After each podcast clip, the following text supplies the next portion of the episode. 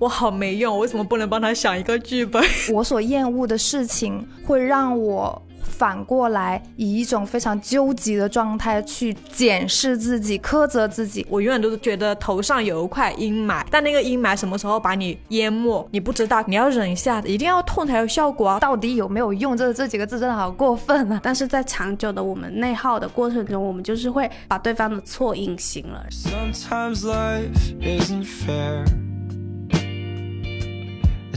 Two hours, then I got lost inside your glare. 大家好，欢迎来到不把天聊死，这里是青年媒体我要我求你旗下的播客，我是仙草，我是米花，我是温迪。今天的开场非常的简单，只有一句话，就是我们三个内耗很严重的人，想要来聊一下怎么对自己宽容一点。就是我其实也忘记我是什么时候想到这个话题了，可能因为你经常在我们。三个人、四个人的小群里面内耗吧，可能是因为你经常内耗，是因为你经常内耗，然后你跟我说的时候，我就会冒出那种这些人能不能对自己宽容一点的想法。因为我大概在我的备忘录里面记了这么句话嘛，就是内耗的人能不能学会对自己宽容一点。然后我们今天就想说，啊，那我们来聊一聊这个吧。其实我知道我们在场的三个人，今天的这三个人呐，内耗是一个比一个严重啊。不要比，比就会更催生内耗。比的话，开始就开始责怪自己，为什么我要比他内耗？为什么我要是最内耗的那一个？哎呀，我真的是不不怎么内耗的那一个吗？我就不能成为一个轻松的人吗？对。但是我觉得从表面上看。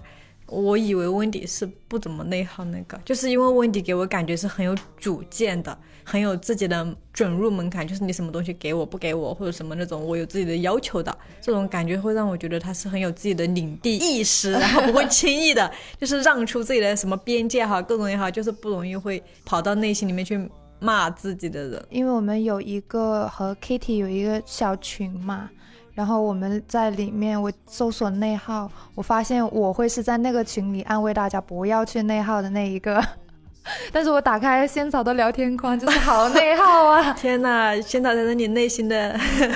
心理咨询师，我是大家的内耗倾诉者。我们可以先各自介绍一下，我们分别在什么样的事情上最内耗。就是因为我最近刚好在看哲学，就是有个朋友推荐我看那个叔本华的《人生的智慧》，然后它里面就有讲到说，就是他讲到两种人，就是一种是郁闷型人，一种是愉悦型人。然后郁闷型人呢，就是他们会因为自己实现了十个目标里面的九个。然后就会一直因为那一个没有实现的目标而郁郁寡欢，就会很郁闷、很烦恼。愉快型的人呢，他们就会从自己成功实现了的目标里面获得非常大的鼓舞和快乐。嗯，然后就发现，哎。那我不就是郁闷型的人？哎，我也好像有点偏第一种哎，我就是会那种，就是啊，我今天什么事情都没干，但有可能是因为我今天五件事情只干了四件事情，然后有一件事情没干成。对，你没干成的那件事情，就会变成你脑海里面不知不觉你觉得这是最重要的事情。然后我好像今天最重要的事情没有做，然后我会经常在一种很疲惫的状况下还去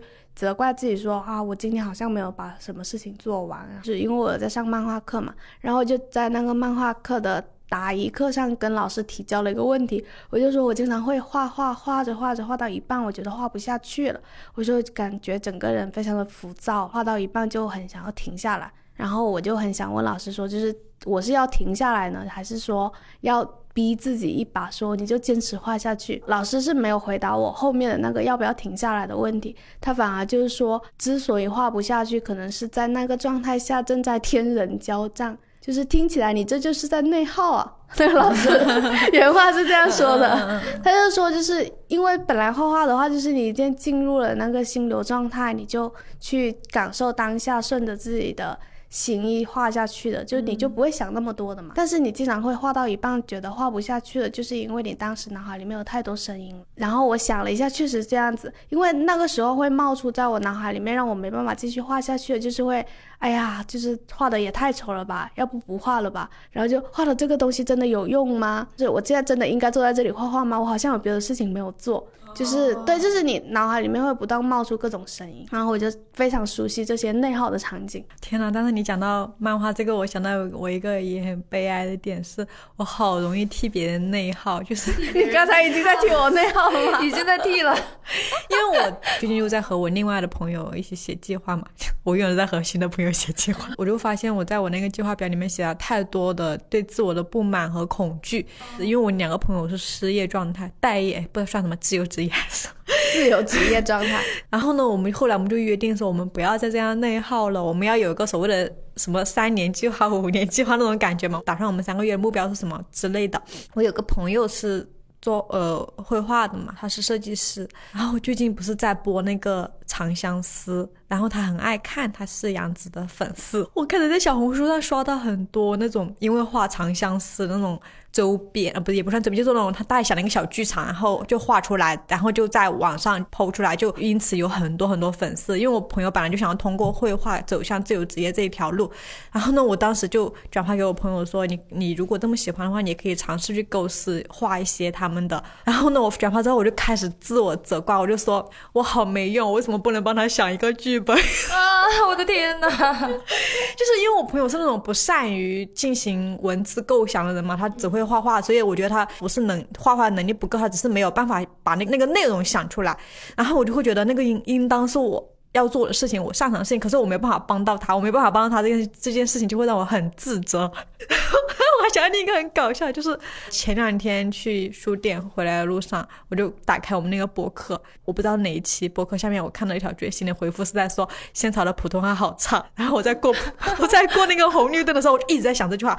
然后我我就感觉我都快要被车撞死了，我就在想我到底要不要回他，我到底要回他，因为我觉得我不会去回那些骂我的，因为我不在乎。但是如果他骂我的同事的话，我就会想要去骂回去。但是我又想说，如果骂回去，会不会别人因此对仙草怎么想？然 后会不会别人因此对公司怎么想？就是我我感觉我对那种价值感的追求很到一个不太健康的程度。就像我希望我对朋友是有价值的，就虽然他不要求我有价值，但是我希望我是有价值的。就包括今天要来录播课，如果这个话题我我刚开始可能我就会觉得哦，好吧，就。想想就好了，但是呢，如果我可能到开录前一个多小多小时，我再重新回顾一下我的那些回答，然后我发现我的回答并没有属于独属于我该有的那些表述，我就会觉得，那他为什么要叫我来呢？啊，我的天，我不能纯纯是因为你的人格魅力吗？但是，但是我不能纯纯是因为你是个内耗的人吗？我经常就我带实习生的时候，就和实习生聊天，聊他的文章，为什么我要给他毙掉的时候，我就经常会说，你需要去思考，为什么这个文章是你来写，凭什么别人就不行？为什么这个话题已经被说了很多次，而你还能再写一次？你读到的观点是什么？哇，这个好像以前那个呃主编跟我说过的话。对对对对啊，我也会自己完美继承了 Blake 哦，完美继承。然后我不管来录播课还是我要动手写一篇文章的时候，我都会不断想，我和别人不一样的地方在哪里？我独属于我自己的视角在哪里？然后我我唯一一次被安慰到的是，我有一次写一个内衣设计师的文章，我怎么都写不出来，我觉得太痛苦了，我真的不知道。我觉得别人已经写的很详细了，而且他自己本身那个设计师自己就是个作家，我就想我更不可能写的比他更好。然 后我就想，那我到底就是有什么好写的？为什么我还要再写？而且我觉得可能也是 Blake 给我们灌输的，说坏话，就是他会经常会说，我们在做东西，我们不要再做重复的东西，我们写的每一篇文章都必须是在同一个标签下，我们要写出新的东西。这就是我们的特质。当时我就会想说，那我到底还有什么值得写的？然后当时是我们的编导一愣，他就给我说：“可是你和别人不一样的视角在于，你有同伴的视角，就是你写东西的时候，你很擅长发掘在主角之外他身边的人，他身边的人给他什么样的帮助。然后因为我之前写那个十二岁在校校园里面发性骚扰那个，就是我就是写不同的。”女孩她们在学校里面做不同的事情，她们互相之间给予自己怎样支持那种嘛？他说这就是你的视角，然后那然后我那篇文章才写的下去。但是这样子的，就是肯定，就是通过别人的肯定，然后我真的也因此肯定到自己的瞬间是很少的。其实大部分时候做不到。我太了解米花了，我对他说过超多肯定的话，但我感觉肯定的话在他那里没有用，他只有自己经历完了那个内耗的过程，你只能才有用？对他只能自救，他只能极少数的被别人救，然后大多数时候自救。好，让我们听一下 Wendy 的内耗。Wendy 此刻开始内耗。我补充一下，就是余华也是说自己内耗的，他就形容自己创作的这几十年都在内耗。OK，好，讲我的内耗。我觉得我的内耗好像是大家看看可不可以代入。我是昨天睡前想了想，我列举了我五个内耗的点。一个是我经常会问自己：妈呀，我的人生就只能这样了吗？我只能赚到这么些钱了吗？我还有好多想买的东西怎么办？第二个是，呃，好烦，为什么身边人不能跟我预想的一样？为什么大家的工作不能这样做？这样做明明会更好，但是我往往是不会告诉大家，我觉得应该怎么做更好的。然后，呃，第三点是，最近我爸爸有骨质增生了，就是家人的健康这个在我这里一直是一个不定时的炸弹。听到他骨质增生的消息，我晚上呃想着想着就开始哭了，这是我的一个内耗的点，我就开始想入非非，觉得好苦涩，到底什么时候会爆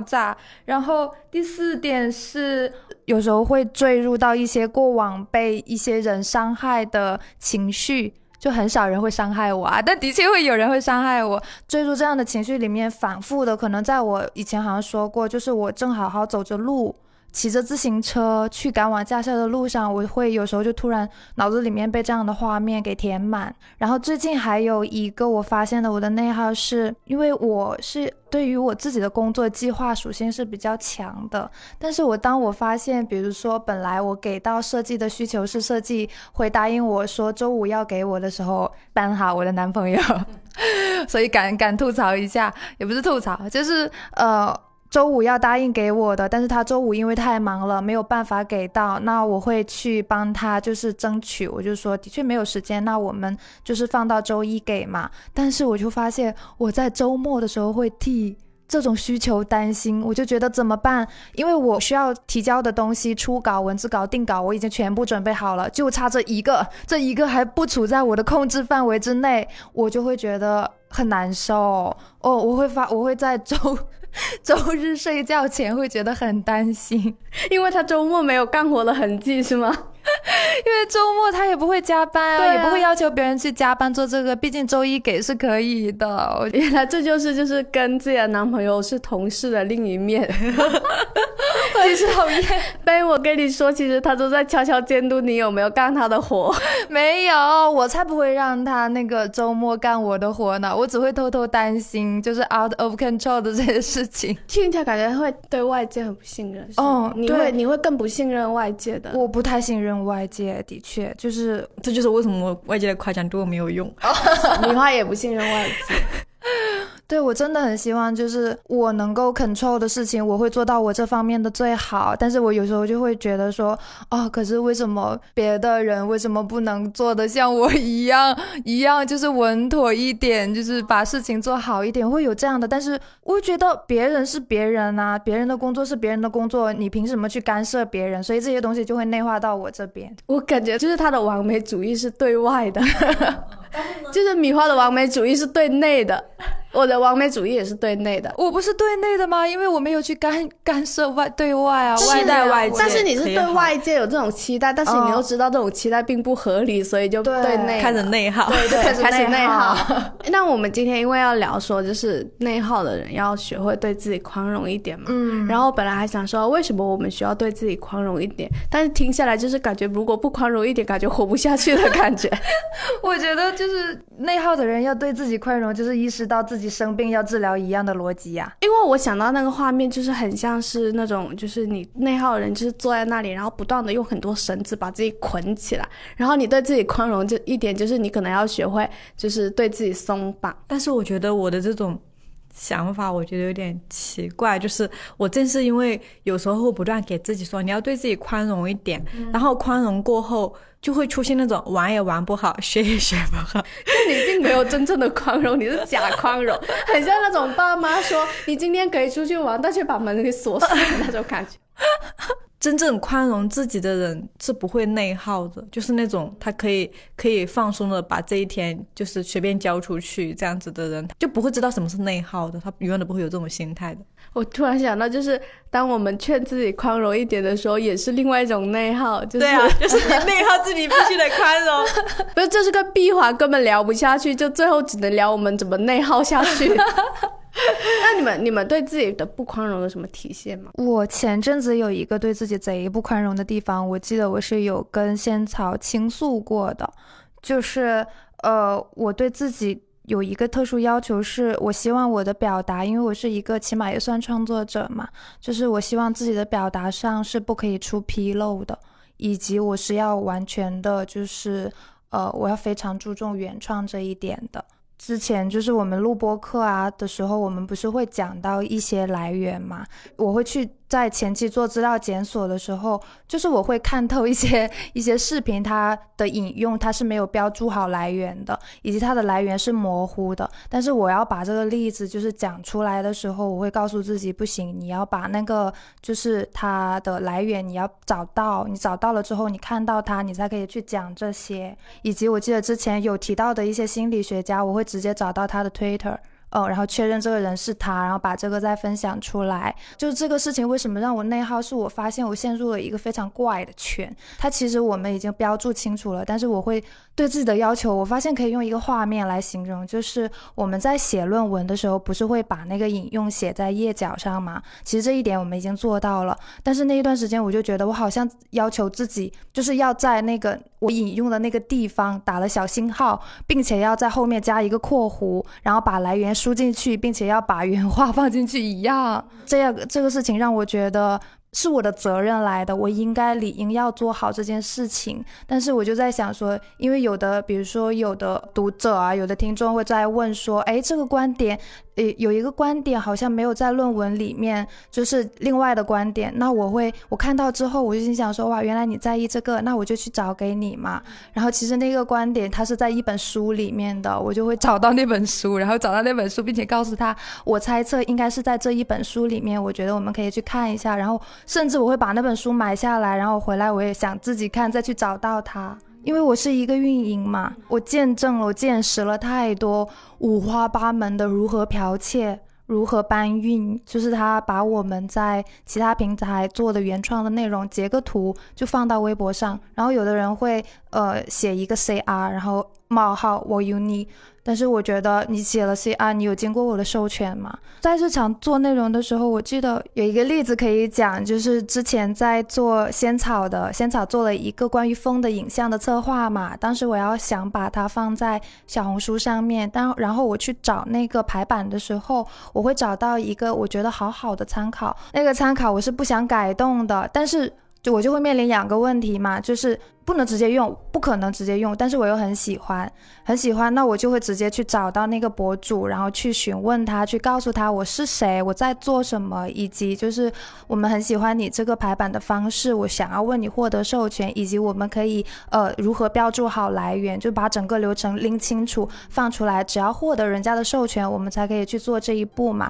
但是就是在回归到自己身上的时候，我就会发现我所厌恶的事情会让我。反过来，以一种非常纠结的状态去检视自己、苛责自己，我是不是可以做得更好？我是不是可以？就这种表达上就有牵绊到我了。对，那段时间我是觉得很内耗的，因为我每一天都在见证这些东西啊，我就在看这个呃生态环境的那个污浊，每一周我都会看到我们的那东西被剽窃了，我们的很好的呃就是和自己结婚的那个活动，我们甚至不是找到了那本书的原作者，对对对，然后原作者也给我们发来了视频影像信，我们获得了授权，我们做了这样一场活动，我们很谨慎的、很小心的呵护着它，这样做出来，我会有的那。就是就是凭什么他们还能在这样子的那做的很好？对，凭什么 做的数？不在我的意思，他们做的数据很好，你就会觉得凭什么剽窃的东西反而就是凭什么抄袭的东西反而能够在这样子的环境下面生存的很好？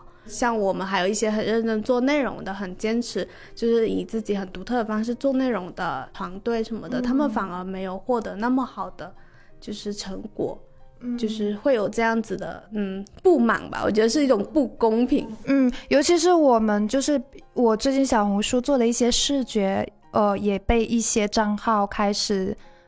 非常有痕迹的模仿参考嘛，我我会有一点自责，就是我好像没有办法保护，因为这不只是我一个人的成果，就是这也是我讲的设计需求以及设计一起配合，再加上还有大家的原创内容的创作，我没有办法，我已经尽我最大的努力去完好，很很努力的去呈现它，但是我却没有办法保护它。那米花，你的你对自己的不宽容是什么？就是我刚好今天在听那个呃放学以后的播客，然后那个主播摸不谷他就讲到，他说他很幸运的一点，不是说很幸运，他说他自己是一个很有自我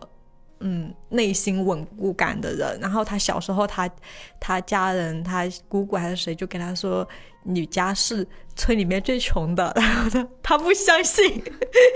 然后呢他就说他我是直到我呃大学毕业。然后可以自己工作了，可以自己挣到钱，可以经济独立了，我才发现原来我家真的是最穷的。但是我家最穷的这一个现实，其实从来没有影响到他对自己未来的发展的展望和规划。然后我就会觉得，哇，我觉得我听到你，我就会非常的羡慕，因为我感觉我从小就生活在我的家庭。条件很糟糕，然后我永我知道我永远要背负这一份糟糕，我永远都没有办法，就是非常轻松的说走就走啦，说去学什么就学什么，就是就是我那个钱即使不花出去，就比如说我现在是我家小孩里面唯一一个在挣钱的嘛，然后我就会觉得说啊，万一有一天爸爸妈妈生病怎么办？就是我永远都都觉得头上有一块阴霾，但那个阴霾什么时候把你？淹没你不知道，可是你现在会提前，你或者是你甚至会想，你永远都要在这个阴霾下去不断的内耗自己，你提前承受完那一份情绪，即使那件事情没有发生，但就因为你是一个嗯家庭没有那么好的人，所以你永远都要为这个事情而感到焦虑和痛苦嘛，然后你就不不敢去，我其实很不太敢去展望我的未来的生活怎么样，我就会觉得我的。未来想象是很世俗的，就是就觉得啊不行，我一定要有钱。但是呢，我又没有办法说为了挣钱去牺牲我的个人时间、我的玩乐时间，或者说我自己的个人理想这样的一些事情。然后呢，我既做不到开源，然后又很难节流，然后就会进一步的责怪自己。然后我就没有办法去想象说，哦，我将来可不可以去另一个国家生活啊？这种，当我产生这样的想法之后，就会开始不断的质问自己：那你的家人怎么办？那你现在的你的学习能力啊，然后你的个人规划，你你现在真的可以花一大笔钱去报课，说哦，我去学英语、考雅思什么这种吗？就是很难，就是你你给出去每一分钱都是感到焦虑的。然后你明明觉得那个是你的，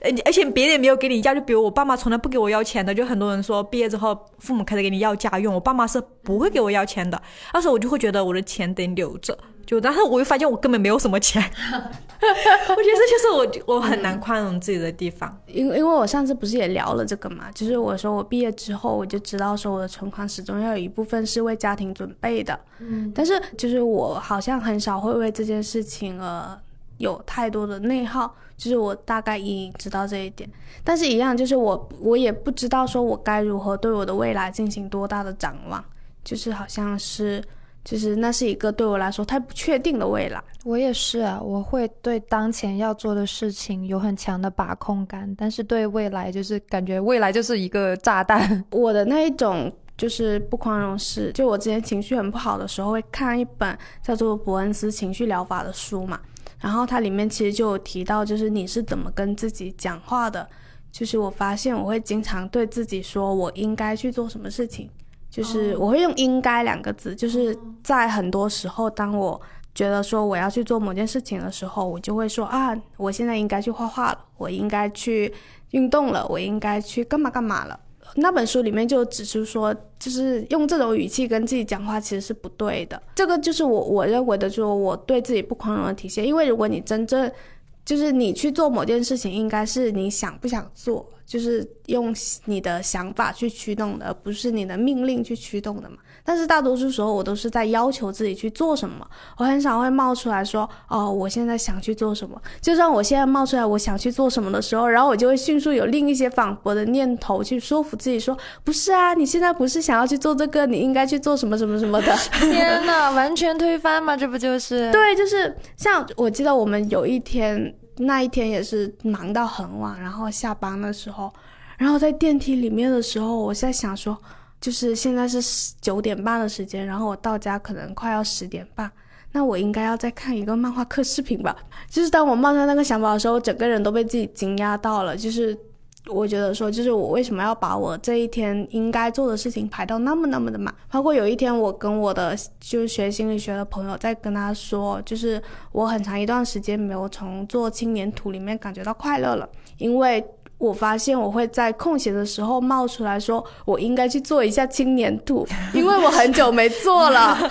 然后他说啊，你为什么会用“应该”这两个字？就是他说，我以为你做青年图是你很享受的事情，所以那个时候就跟我朋友聊这些的时候，他就说我感觉我的人生有很多 KPI 要完成，就是我有点在跟自己说我应该去做某件事情，应该去做某件事情。这就回到就是为什么我们就是当我意识到说我要对自己宽容一点的时候，我对自己宽容一点的方式就是把所有这些应该换成想，就是我会在心里改变对自己说话的语气。就是这个前提也很容易变成像刚才米华说，就像我们这些始终在内耗的人，他们是无法做到真正的宽容的。所以对我来说，那个命题就会变成我应该变得宽容一点。但是你知道，这已经是一个进莫比乌斯对对对，但是这已经是一个好事，就是我会提醒说，哦，就是我我要宽容一点，是因为我可能觉得宽容一点对我来说比较好，我想要宽容一点。就开始改变对自己说话的语气。你们有没有真的尝试过说啊，我要去做一些改变，来让我整个人就是真的宽容一点和松弛一点？好像虽然我的内心是一个很内耗的，但是我向外展示都说我不行，就 是就是我现在很不喜欢别人跟我说你一定可以的，你加油啊，你做得到这种。因为我之前也很爱对自己，我觉得尤其是刚毕业的时候，非常想要证明自己，无论什么事情都要一定要扛下去，无论怎么样的工作任务，就说我一定要做的比别人好，就会有这种感觉。但现在我就是。我发现我在生活里面的其他方面，工作是不得不完成的嘛。但是我的工作，我就会觉得，我只会说你不要对我说你一定可以这句话就好了。但是我还是得去做。但是我在生活中，我就会变成另一种。每当别人跟我说你忍就忍，你可以的，然后我就会说我不行，别不要再说这种话。这样子，就是我想到我上周去按摩，我本来就是。因为睡眠很不好，我说我去选了一个，就是那种精油按摩、精油 SPA 那种。我本来想打算我要去那里很放松的睡一觉，然后我刚躺下呢，那个阿姨就和我说，她说你的这个腰肌劳损啊，什么颈部劳损啊，然后屁股的劳损啊，她还给我讲说，他们小区里面有个女的四十岁就瘫痪了，她说。他说：“这很像你将来的命运。”他这么直接啊！真的，他超直接的。他就给我说：“他说你这个真的是很需要用力的按一下，然后让你放松一下什么那种。”然后在此之前，我去每每一次按摩，别人那些师傅都会和我说：“你要忍一下，一定要痛才有效果啊，痛则不通，通则不痛。”就是这样子。然后我我本来是带有一种我要放松才去按摩的心情，可是我每一次。在按摩和按摩后，我都会有花很多天的时间来感到痛苦。就是我为什么要花钱去买痛苦这件事情，我从来没有从按摩中获得过快乐。即使他给我说按了，然后痛，嗯，痛了之后会好，可是我从来没有好过。所以我那次就给他说，你就算给我说这么多，我还是怕痛。我说你要轻一点，我就是我就是想要来这里很舒服的躺一下。我说这就是我唯一的诉求，你可以不给我按到通，我不用通，我也不要痛，对我也不要痛，我就说。我就是很享受、很舒服的轻轻按下去的那种感觉，所以我才选了精油 SPA。我说你要给我轻一点，然后他就他有时候会说拉伸的时候他会说你坚持十秒，我说我坚持不了十秒，最多五秒，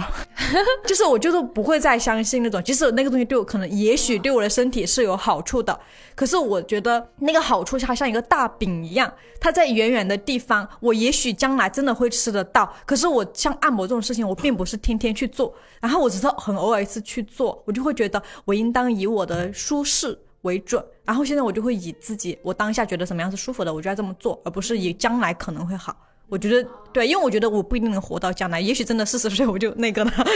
就会有这种。我觉得这是我现在很宽容的地方。我去按摩就会说不要按轻点，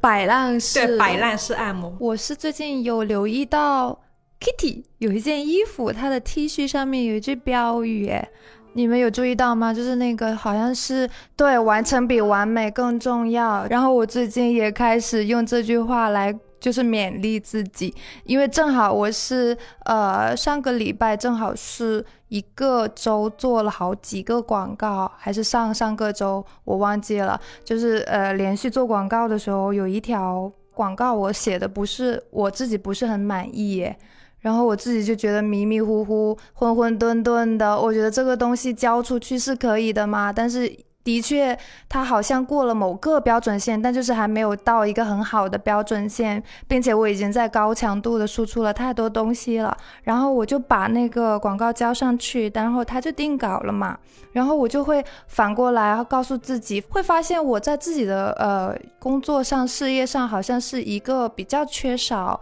同样的呃职责的那个参考的人，所以我对自己的标准都是自己来设立的嘛。然后那个事情就让我意识到。其实，因为你自己的标准，它其实就是那个样子的。它虽然悬，虽然不好用语言来解释，但是你这个东西呈现给别人的时候，别人那里也是有一个标准的。其实你达到了他的标准，这件事情就是可以结束了，成了。对对，有的时候你可能达到了你标准线的东西，到别人的标准那里又不一定能够达到。对，所以就是要，嗯，就是就要适应这种变化啊，这种东西。所以这句话。最近我每一天都有，就是在脑子里面想起他。我现在是想想让自己这样宽容一点，放松一点，我觉得是挺有用的这句话。我感觉在漫长的做广告生涯里面，就是我已经接受了这一点，就是我跟甲方的标准永远是不一致的，是然后是啦，永远在接受一个彼此的标准之间的那一个误差里面，大家可以接受一个什么样的？范围就是在误差里面找到一个平衡点，但是我觉得有还有一个问题在于，也不是问题吧，就是就是我们和甲方之间的标准对不起这一点，其中的一个内耗是我们内部自己对东西的要求是很高的，所以我记得有一次我也是需要交和和品牌部合作，然后需要交付一个广告的部分文案，然后那时候呃就是一个同事就反正他就找我嘛，然后我就说。我好害怕，因为我已经三个月没有看书了。我说我已经没办法给你。他是因为之前的合作，然后觉得信任我，所以想要让我再合作一次。我说可是我那个时候是我看书最多的时候，这次是我三个月没有看书的时候。然后我就很害怕。结果我当时交付给他们之后，他们就很喜欢嘛。当时还有另一个商务来，就是我已经到那种程度，他来私聊说谢谢你。然后我说有到这个程度吗？这么夸张吗？然后我就会觉得哇，就是有时候你内部的标准和你向外的标准，原来大家的标准是不一样的。就比如说如。如果我交付给内部的编辑部的人，可能他们就看一眼说，哦，可以，那就给过去吧，就顶多就是这样一个答案。但你给到可能他不是做这个这一行，或者是不是做这个工作的人，他会说，哦，我觉得很好，这样子，就是就是有时候可能可以把你那个呃用，就是你那个想要获得肯定的对象扩散一下，对，可以扩散一下，就是对，就是如果你长久没有在一个人那里获得肯定，就换个人。啊，这个人是我自己，天呐！是，所以你需要向外获得肯定。我现在对自己宽容是是，可能也是创作上，就是我会真的把呃过去的东西把它完全的过去式，因为我们现在本身可能发文章就会遇到很多数据不好的事情嘛，我会发完之后，然后看着数据，然后觉得天呐，就是。就是好糟糕，我是一个好糟糕的人。然后呢，我就让自己就哦好，我现在冒出了一个我是一个好糟糕的人，然后冒出去了，它就像一个泡泡一样飞出去了，破灭了。然后我就直接就是忽略它，我也不用揪着那个泡泡去思考，说我到底哪里糟糕，或者我为什么这么糟糕。就是对于那一些负面情绪冒出来的时候，我不再去抓着他们不断的研究了。我还有一个就是可能对我来说宽容与否，就是因为内耗是会让你整个人感觉到非常疲惫的嘛。就是你不仅你有时候甚至在你身体已经非常疲惫的情况下，然后你还脑袋还转不停的时候，你整个人就是非常疲惫。然后我就感觉我之前就是一直处于这种疲惫的积累之中，然后到今年整个人就非常的累，所以我就会现在就会衡量说，如果我就是我在疲惫的状态下是怎么对待自己的，它可能就是证明一个我到底对自己宽不宽容的一个标准。这次回家的时候，我以前会在高铁上画画，嗯，然后第二天我可能还要交一个漫画课作业这样子。我那天是真的觉得说啊，我很累了，然后我想在那个高铁上看那个综艺《明星大侦探》，最后我就下载了三集《大侦探》，然后在车上看。我有一种就是我很久没有在高铁上或者在一个时间段里面去放松的看一段综艺。然后他是不会给我带来任何说我可以输出某一个内容的期待的。我最近也很珍惜自己一个念头，就是我想要干嘛的念头。因为我觉得，当我们出现这个念头，就是我想干嘛，所以我要做的念头的时候，就是一个最自在、最不内耗、最松弛的自己，然后你也不要去想说我要做的这件事情到底有没有用。我觉得到底有没有用这这几个字真的好过分啊！但是很好难，我觉得我没有办法做到。而且我会比较，我每次去旅游的时候，我都是和我的毫无内容的朋友去旅游，就是大家不会在路上聊一些所谓的深刻的社会议题啊那种东西，大家都真的是纯纯玩乐。然后我这一场旅途，我基本上会在回来那天感到非常的焦虑，因为我会想，但凡我的同事去旅游，他们回来一定要讲很多东西，就是那种比较的感觉。而且你看，像 Kitty，他就说他已经习惯了在。就是旅游的过程中，不断的问这个是一个选题吗？这个是一个选题吗？作为一种他的生活常态。对，但是我我会为他不内耗就可以啊，这个状态。对啊，但是我会比较，我说天哪，他都能习惯，而我却居然还没有开始，救命！然后我就开始。对，你想一下，就是。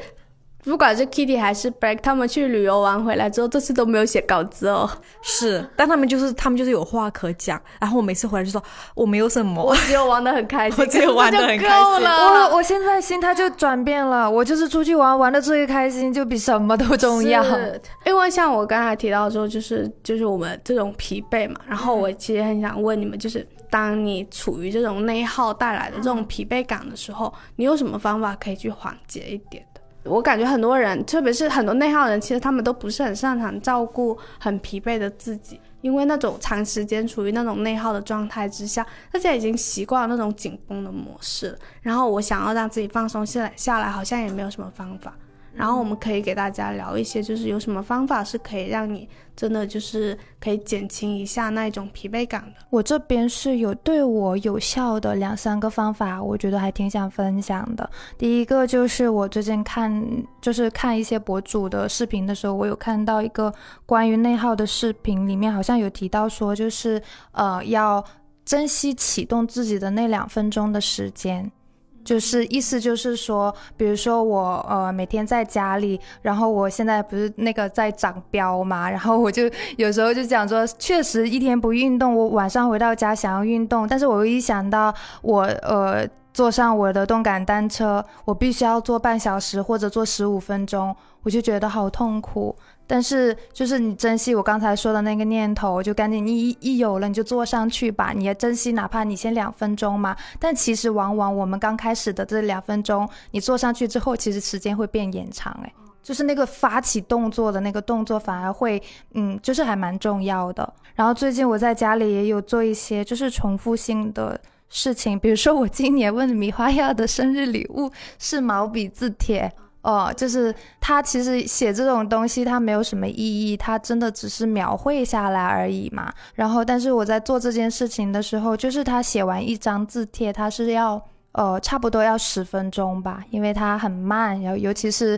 那种呃什么狼毫呃毛笔的那个尖尖，你要很稳的去控制它。我还在学习怎么样去控制它。我觉得让自己慢慢的产生这样的心流，去享受这样的瞬间。我我最近在做这样的事情，然后还有一个思维上的，我有在自己。做一个指令训练，就是当我自己去内耗的时候，我的脑袋已经飞到飞到一个具体的环境里面，开始建立那个空间的时候，我就会想象我突然里面出现一个另外一个我，然后他穿着非常乖张的，跟那个环境完全格格不入的衣服，比如说是小丑服啊，或者是穿成一只白色的熊啊，一只小鸭子这样的衣服，突然出现在那个空间里面，然后做出 那个交交警的那个就是暂暂停不能通行的。那个动作指令告诉我，哎，这里不能通行哦，这个空间不能这样去建哦，快回去，快回去，就是这样的思维指令。因为我我真的发现，每一次我内耗的时候，我都会给他去建立非常细节的空间。我可能是想这里有什么桌子，然后这个人对我说了什么样的话，他穿了什么样的衣服，他的语气，他的神情，他的头发怎样去撇，你的思维是真的是这样去。爬出去了，对，然后我就需要有一个跟这样的空间完全不一样的我的这个人体在那里跟我做这样的事情，我在做这样的训练。温迪的多重宇宙，这个方法很适合想象力丰富的人，好吧？那还有最后一个，我想说有点浪漫，就是我在看那个川端康成的《古都》的时候，我莫名其妙有印象深刻一句话，我今天把它翻了出来。那句话是一个人物角色叫大有宗助的。他的台词，他应该是在跟别的人在那里呃散步说话的时候吧，然后就提起自己的小孩，他就说。这孩子个性倔强，我想让他在我喜欢的樟树林荫道上去走走，也许能使他受到熏陶，变得温柔一些。我我觉得他跟我的连接的点在于，是有一部分人就是会去想到解决一些问题，或者是磨练性格的时候，会把这个人放到林荫道上这样的方法，放到自然里面的这样的方法。就是他可能听起来有点道家学派，但其实对我来说，我没有想那么多。就是最近我不是呃，在我们周末不忙的时候，虽然天气很酷热，但是我们会把车开出去，就是哪怕在外面待半个小时，我都会呃去到山里，然后去到。之前我有说过，就在就在那个山里面走，然后碰到一棵浑身遍布那个苔藓的树，我会想象它，就是它在这里生长那么多年，几十年，可能就是为了此刻跟我相遇这样子。然后我会走在那个嗯盘山的小小马路上面，然后突然过来一颗蒲公英，然后它就落在你的手上，然后我就把它端一小会儿，然后再把它吹走，这样子就建立一点点跟这个自然的连接。我觉得这样的。我不知道哎，我觉得“治愈”这个词好悬哦，我不知道它如何生发作用。就是对于我来说，这样的东西是的确会让我减轻我的疲惫感。用用我们那个漫画课老师的说法，他说这叫临在，就是在，就是你在当下只感受到了当下发生了什么，就是而不思考你。的情绪是什么？就是你只感受到你的周围发生了什么哦，那是实际的东西，而不是只是用思维去建构东西吧？因为内耗本身就是一种思考的方式。我脑海里出现一个词：活在当下。整个消解了，是不是？整个消解了，消解了。其实，其实我最近也是这样子，因为我前几天不是写了那个做题家那篇文章嘛。然后，其实我写到结尾的时候，就是我写的一句话，反而让我自己顿悟了。就是，我就结尾的时候，我就说，就是有一些时刻的出现，它不是为了解决某道题或者作为某道题的答案存在着的，它只是为了让身处其中的人感觉到幸福而已。然后我发现，我写完那句话的时候，我整个人就是感觉到松了很多。因为我之前，包括在写那篇文章的时候，我的内耗其实很多时候是因为不知道怎么处理我跟我爸爸妈妈的关系嘛。然后，因为不知道怎么处理跟家庭的关系，就导致当我在就是可能跟我的家庭在发生一些联系的时候，我都会去思考说，哦，现在的这一个我们的这个互动，它能为我们的关系带来哪一些影响？它能不能让我们的关系变得更好一点？然后我就发现我一直在着迷于，就是我怎么样去让这个关系维持的更好，然后怎么样去解决这道题。但是我那天写完之后，我就发现说，哦，原来我只要去感受那个瞬间就好了。其实有点像你刚才说的那个，在大自然里面，然后只要去感受那个蒲公英吹出去的过程就好了。我就想说，我只要去感受在当下，比如说我可能我妈妈跟我的互动，她载着我去买那个烧鸭的时候，嗯，然后我只要感受到，就是我坐在她摩托车后面，然后觉得很开心的那个。情绪就好了，就我只要感受到这件事情，它本身在那一刻，它给我带来幸福，我并不需要去思考说啊，这个瞬间它让我们的关系变得更好了，或者让我们的关系变得更坏了。就是我不再去思考一件事情它的结果是什么，就是我在试着让自己更去感受那一个过程。所以我发现，就是对我来说，可能减缓内耗的疲惫感的方式是要去做更多的。能够让你感受到那个过程的事情，就是它不能太虚，有实体感。对对对，像你刚才说的，就是练字帖，这个其实我有几往情绪非常不好的时候，我也是拿出字帖在写，因为我发现我需要那一个那种机械性的重复行为，然后你是有一个。实际的行为去让你感受到这个过程是怎么发生的，嗯，然后当你可以感受到这个过程是怎么发生的时候，你会不知不觉就沉浸进去，然后这个时候你的内耗就停下了，就是在寻找这样的实际的方法。包括为什么有些人说做饭也可以缓解疲惫感，因为做饭也是一个很实际的具体的行为，就是你可以感受到那个过程的。比如林聪明做饭是吧？是。然后还有就是，我这个月一直都在践行我的卸载淘宝计划，因为我发现淘宝是一个会令我非常内耗的软件。我在淘宝上花费的情绪。和花费的时间，它会让我感觉到很自责，就是因为我我对淘宝的依赖程度很高，然后就是我可能没有任何想要买的东西，但是我就是会打开它去刷，然后有一段时间，就是基本上过去很长一段时间，它都是成为我每天晚上必须打开的软件，然后我会在上面花，就是很容易沉浸进去，花一个小时、两个时间的小时的时间。去思考我要买什么东西，或者去买一个我其实根本不需要用的东西。然后有一天发现这个这个行为，就是包括这个软件，它原来给我带来的情绪内耗是非常大的。然后我就直接把它卸载掉了。然后我再把它卸载掉之后，我发现我整个人就是生活现在少了很多自责的时候。就是也少了很多浪费时间的时候，因为我可能会因为自己浪费时间而自责吧。然后我原本以为说，哦，你卸载淘宝会是一件非常不方便的事情，但是我发现也不会。我现在已经习惯了，当我要买某件东西的时候，我就把它下载回来买，然后呢，我再把它卸载掉，就是已经变成一个这样子的行为。所以这件事情也让我觉得，哦，原来就是你去断掉一件事情的源头，其实并没有那么困难。自主的给生活打掉一些枝叶，对对，直接的就把它关掉了。哦，对我我之前也是，就是之前不也说过，我把我微信好友从一千五删到三百嘛？对，我就觉得也是一个打枝打叶的过程。是啊，因为我发现我的最新的一个内耗就在于，我也是刷淘宝，然后我很想买一块地毯，很好看的地毯。但是我准备下单的时候，我就会想，这个月我到底花了多少钱了呢？应该没有多少吧，我就去记了一下账，然后发现我这个月才月中，我已经花了超出我收入的钱了，然后我就会觉得我的人生要毁灭了，所以我就发了条朋友圈说，我真的很想有钱。原来是这样子，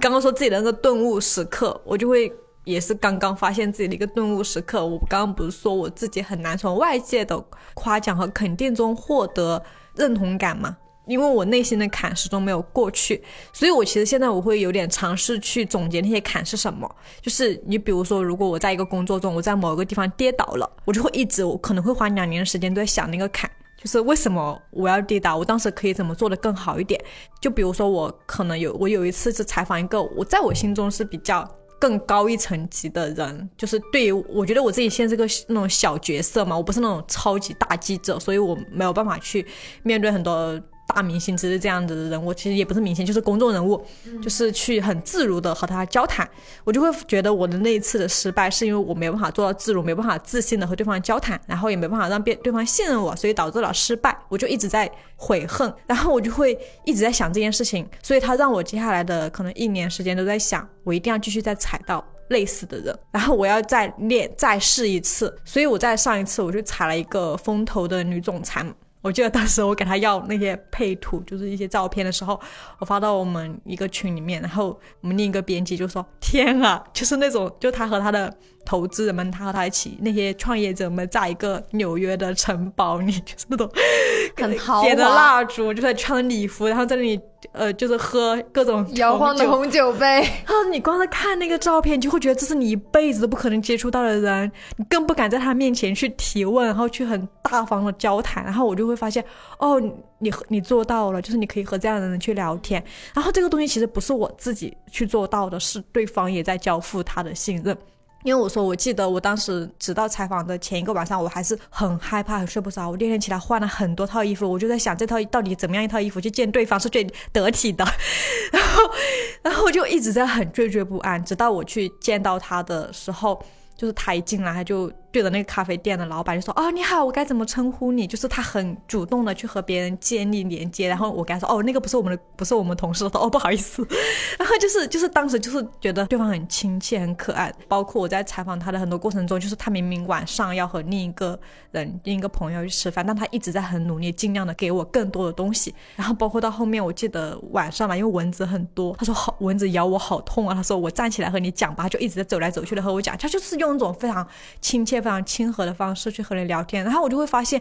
就是我作为一个创作者，我有时候不要再再把百分之百的责任归咎在自己了。就是虽然你你有责任要去建立好一个能够让彼此感到放松和信任的氛围，创造这样的氛围。但是有时候并不是你想努力就能达到的，也很看对方接不接。对，然后对方就是我这次采访那个那个姐姐，她就是她接住了，其实也可能是她主动创造这样的氛围。然后她她会不断的肯定你，她会说媒体也是我们需要的，我们需要媒体帮我们去传播出去，别人看到更多的我。然后她不会觉得说我就是哪个一个来给你奉奉献东西给你的人，然后你不是来我这里索取，所以你不用太卑微，因为他也在帮你减轻对压力。他在帮我减轻压力，因为他自己是一个投资人。他说他之前去找投资的时候，找那些投资人给他钱，他是基金公司嘛，他就会带有一种我是去要钱。我觉得我、我很怕我对不起别人钱，我很怕把别人钱搞砸的心态。可是你当你带着这样的心态去的时候，你是很容易得不到钱的，因为别人看出来你对钱的不自信。然后我就觉得他他有在帮助我，就是我我曾经跌倒的地方，我在他这里捡起来了。然后我就会通过这个去总结出很多就同类的事情，就是你比如你谈过一场很糟糕的恋爱，然后其实这个糟糕恋爱你是在基于你自己的价值观上，你觉得它糟糕，但是你也会因为这样的一个碰撞，得出你在这条路上你你最终想要和什么样的人走到一起，然后最终你一定会得的，你一定会遇到这样的人，是真的，真的会遇到这样子的人。所以就是你不要把当前那个坎看成是你人生的毁灭点，就是你不要觉得它它会毁掉你，但是呢，你可以带着这样子一种不解和你觉得哦，这个是我的一个难关，然后继续去在这个难关上。找到同类的题去解掉它。如果你你不能够直接绕过它，我觉得其实绕过它会让它一直在你心中成为一个阴影。然后你只有直到有一天你去碰到一个相似的题，你去解掉之后，你就会可以反哺到你曾经那个呃创伤也好，或者是一个摔倒的点也好，就是我觉得这是一个很很有用的方式。就是对于我这种无法从 外界获得肯定的人，对，就这是很就是一定要自己再重新去面对那个难，那个对你一定要去恐惧。但是很多人可能他就会，我以后的人生我都要避开这个避开恐对惧去走了。对，而且其实也看吧，也看那个恐惧是不是你自己很重视的。就是有的人可能这个恐惧是没有必要产生，没有必要继续跟着他走。但是就像我这种，是我必须要克服的，因为我就是很在意这件事情，对也是你的工作，对，也是我的工作，所以你就我觉得还是要看必要性。就是不比如说爱情，比如说亲情，你都是得自己亲自去破解掉那个恐惧，不然你就永远带着那份阴影在往前走。而且我觉得你刚才提到一个很启发的，就是其实那个坎，就你可能会一直归结为说摔倒是你自己的错，就你可能会觉得呃我当时摔倒就是我自己的问题，我要负百分之百的责任。但是有可能当时让你摔倒的那个人，他也是有一定的责任的。但是在长久的我们内耗的过程中，我们就是会把对方的错隐形了，然后把外界的因素对，把外界的因素都给撇开了，然后最后就只归咎自己。嗯，但是有可能真的就是你换了一个人或者换了一个环境的时候，你会发现哦，你好像会更适配一点，你会更不容易摔倒，或者你摔了一下，但是有人会扶起你。所以我那天回去的时候，我坐在车上，然后我就我就在那里流泪，然后我就说，我就给自己那个手机的那个就是文件传输，就是我就写说，你一定不要辜负别人的信任，你要把别人的真心。非常的还原的展示出来，就是这种感觉，就是 哇！我终于就是有一天，就是对方也很珍惜你的时间，对方也很珍惜你的，珍惜你你想要表达的东西，然后他也愿意给到你，然后你就会在这个过程中说啊，我一定要把它做好，你就会更带有那种不是带有那种负担在做，而是带有一种希望感在做，说哦，我一定可以做好的这种感觉。我想到以前你说的那个，就是现在的我每时每刻都是过去的自己的拯救者，就我感觉有点像，对，就有点像，就米花那一刻可能拯救了以前摔倒的自己。我自己会这样，我有一种人生的信念，就是那种你会不断的用一个新的自己去覆盖掉过去的自己，或者是会去抚慰到过去的自己。像我们现在之所以那么内耗，可能是因为我们想要改变过去的某一个自己，然后他没有办法得到一个成效的时候，但是有可能就是它不一定是一件必须要改变的事情嘛。像我们今天聊了很久，然后最后一个可能我们再讲一点点。我有时候当我想到说我想要让自己宽容一点的时候，其实我很担心我会变得松懈下来。就是我已经接受了我生活的模式，就是我是用焦虑去驱动我成长的。就是我并没有说我必须要改掉，我也知道我改不掉我的焦虑和我的内耗，因为我有可能就是在那个过程中获得了一点点成长和进步的。然后我我只是在思考说。就是我，我不是允许自己彻底的不做某件事情，但是我在学习，就是我当我做不好一件事情的时候，我能不能不责怪自己，然后或者是我能不能允许自己就是暂时的不去做某一件事情。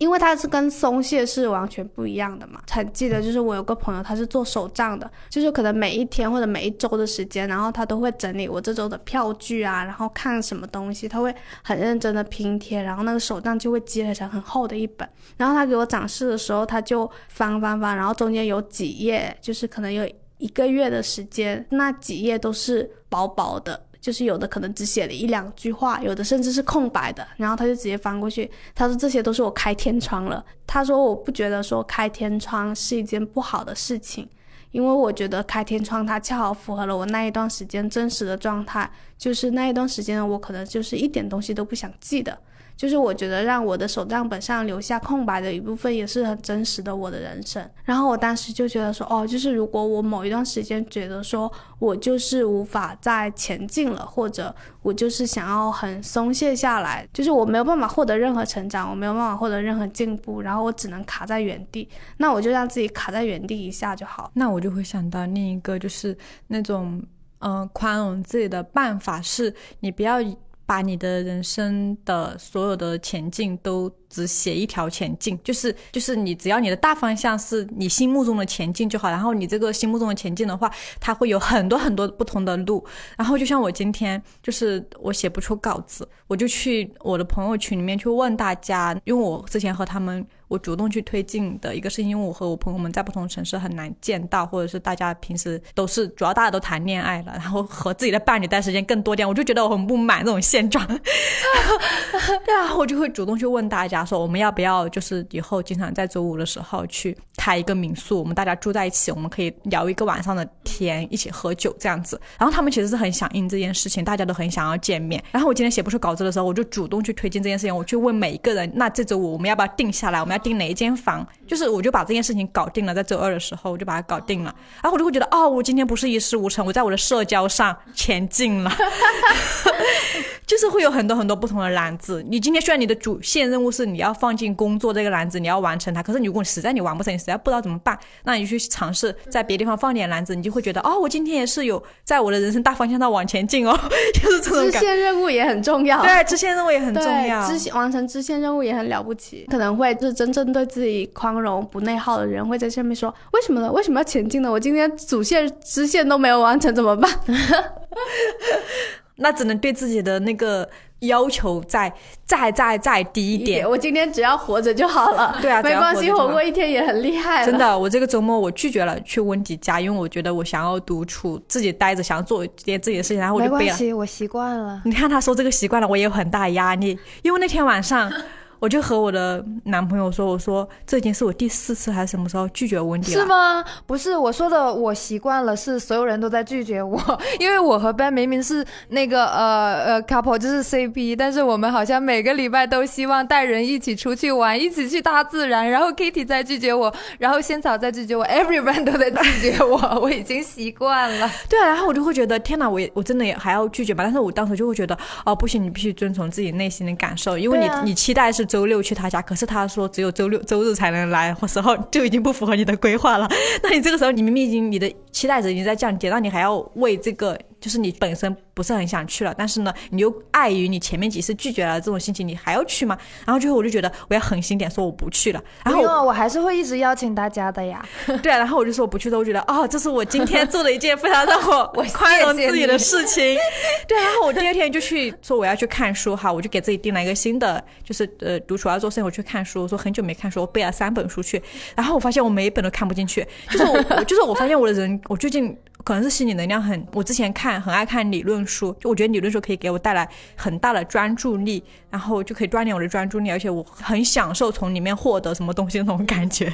但是我发现我现在看不进去了。我那天回的回家的路上我就很生气，然后后来我就如何原谅自己，如何宽容自己呢？就是我发现我去咖啡馆去和回来我都坐的是公交，因为我闻到公交那个焦味我就会干呕，但是我居然坚强的干呕回来了。那个画面，我就觉得天啊，我为自己省了好多钱，然后我就觉得天呐，我太棒了！就我觉得大家可以从很细枝末节、完全不重要的事情。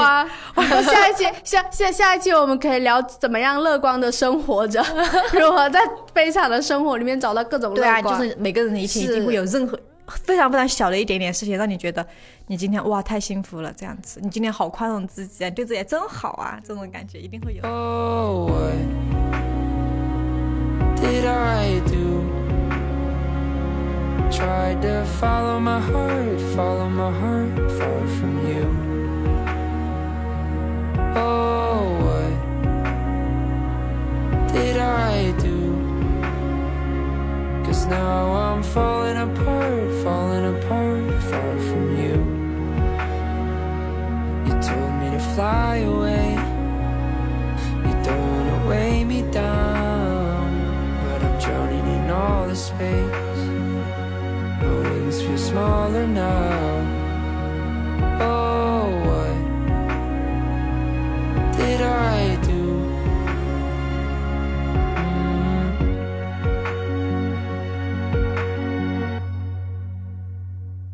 You told me to fly away. You don't wanna weigh me down, but I'm drowning in all the space. My wings feel smaller now.